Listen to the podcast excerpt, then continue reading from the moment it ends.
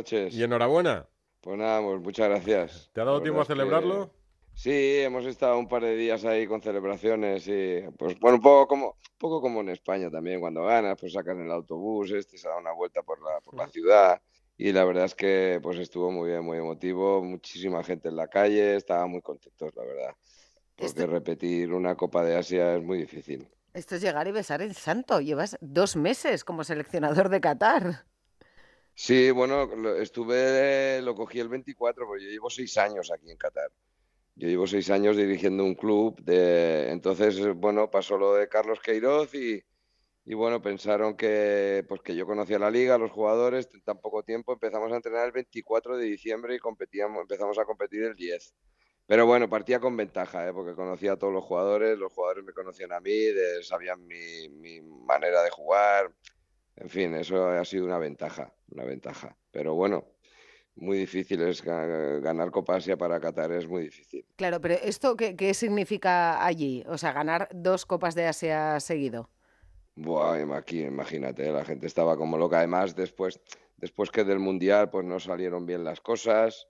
Eh, pues bueno, la gente estaba con, muchas ganas. Eh, se, se, ganó, la otra se ganó en Emiratos, esta se ganó en Qatar la gente se ha volcado muchísimo con el equipo. Hemos, el primer partido habían 88.000 personas, luego 60 y pico mil, o sea que la gente se ha volcado mucho. Estaban muy ilusionados con esta copa, pero para poner un poco en contexto, imagínate, eh, para, para Qatar ganar la Copa de Asia, eh, es como en Europa, imagínate que Malta o Luxemburgo gana dos veces la Eurocopa. ¿Qué dices? Ah. Oh, pues, claro, pues sí, tiene mérito, ¿eh? Sí, tiene es que, mérito. Es que dos las ha ganado aquí en Japón, Arabia Saudí, leí esta mañana. Eh, claro, es que ahí Corea, está Corea. Corea claro, está Corea, claro, Corea, está Japón, está Australia, está Irán, está Saudi, claro. Entonces estamos comparando poblaciones de 70 millones, 60 millones, con una población de 3 millones que de Qatarí son 400.000. Entonces, claro, 400.000, si le quitas la mitad mujer, el niño, no sé qué, claro, te quedan muy pocas licencias de fútbol. Estamos hablando en un contexto diferente, pero en números parecidos. Mm. Tú imagínate que Malta o Luxemburgo hubiera ganado dos veces la Eurocopa seguidas. Pues vamos. dices, hostia, no, no puede ser, es imposible. Bueno, pues un poco así. Estamos hablando de otro fútbol de más nivel en Europa, pero bueno, aquí con selecciones potentes que luego van, van por ahí. España le costó con Japón, acordaros, en el Mundial. Sí, sí. Muy bien, ha sido muy bonito, la verdad es que ha sido muy bonito, muy emocionante. Y bueno, pues mira, a mí ahora con 62 años me ha llegado esto, después de haber dado 200.000 vueltas por todos los lados.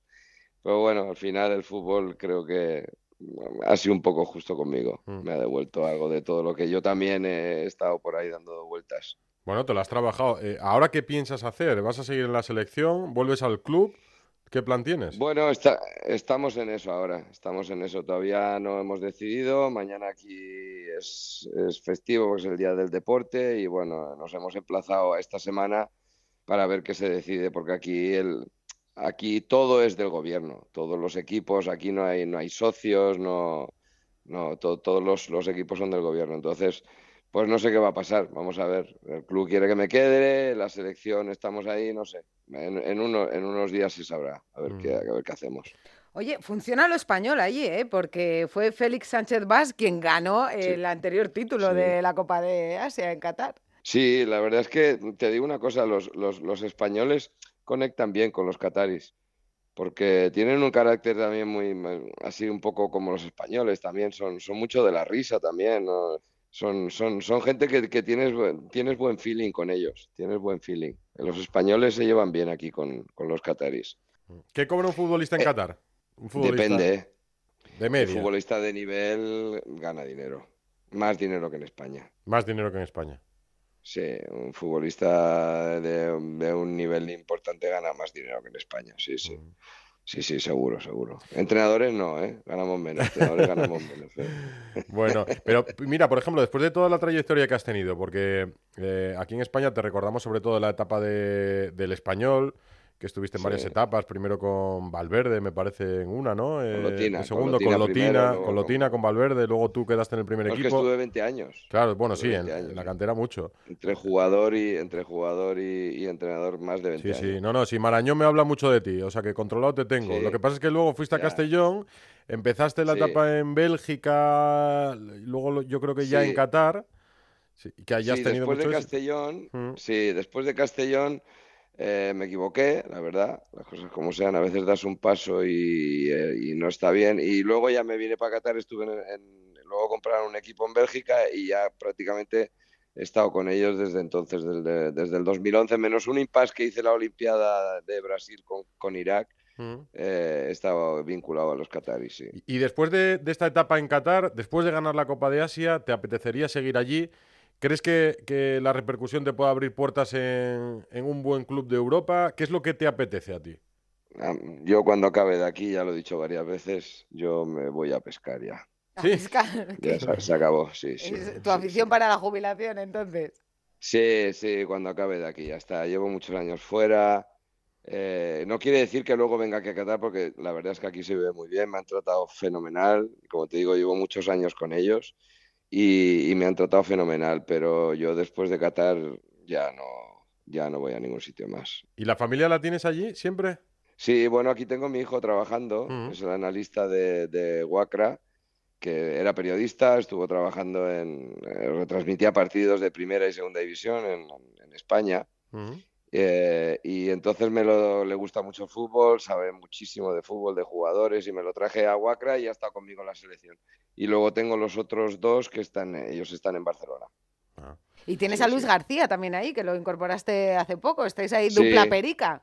Sí, bueno, aquí no, no, todos somos pericos. En el staff todos somos pericos. ¿Ah, sí? Tenemos todos pericos y, y, un torero, un hijo de un torero. O sea que imagínate. ¿De cuál? Sí, sí de José Luis Parada. Hombre, a, un mítico a Bustillo le encanta, sí, sí.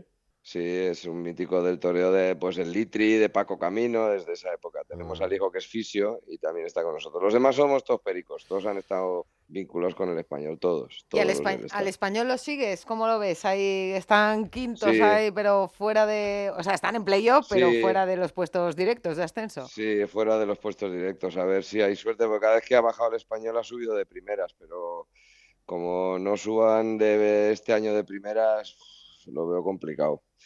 Lo veo complicado, no, no, el club no está muy fino, la verdad. Pues muchas gracias por este ratito de charla, por permitir viajar a Radio Estadio Noche hasta Qatar, donde triunfa un entrenador español, un entrenador perico. Pues nada, muchas gracias, un placer hablar con vosotros otra vez. Un abrazo, adiós. Gracias, adiós, adiós, adiós, adiós.